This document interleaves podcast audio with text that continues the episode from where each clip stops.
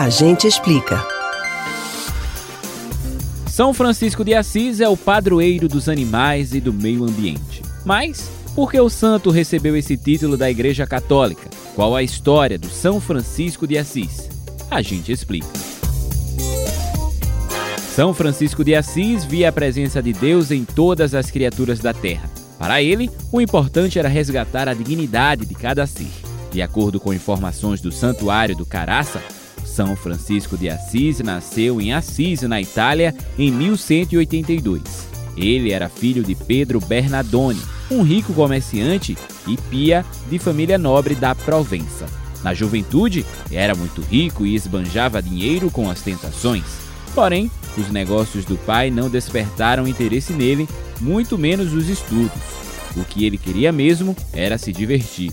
Quando Francisco tinha cerca de 20 anos, uma guerra começou entre as cidades italianas de Perúdia e Assis.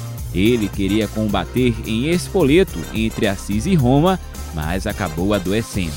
Durante a enfermidade, Francisco ouviu uma voz sobrenatural, pedindo para ele servir ao amor e ao servo. Quando os religiosos iam pegar lenha na mata, Francisco de Assis orientava para que eles pegassem os galhos já caídos, evitando a derrubada das árvores. Por essas lições de amor à natureza e aos animais, a Igreja Católica concedeu a Francisco o título de padroeiro dos animais e do meio ambiente.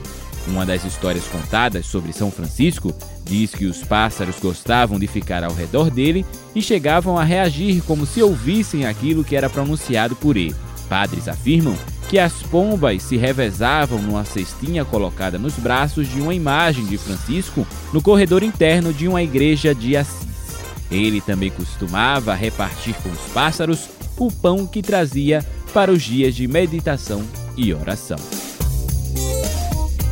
Você pode ouvir novamente o conteúdo deste ou de outros A Gente Explica no site da Rádio Jornal ou nos principais aplicativos de podcast, Spotify, Deezer, Google e Apple Podcasts.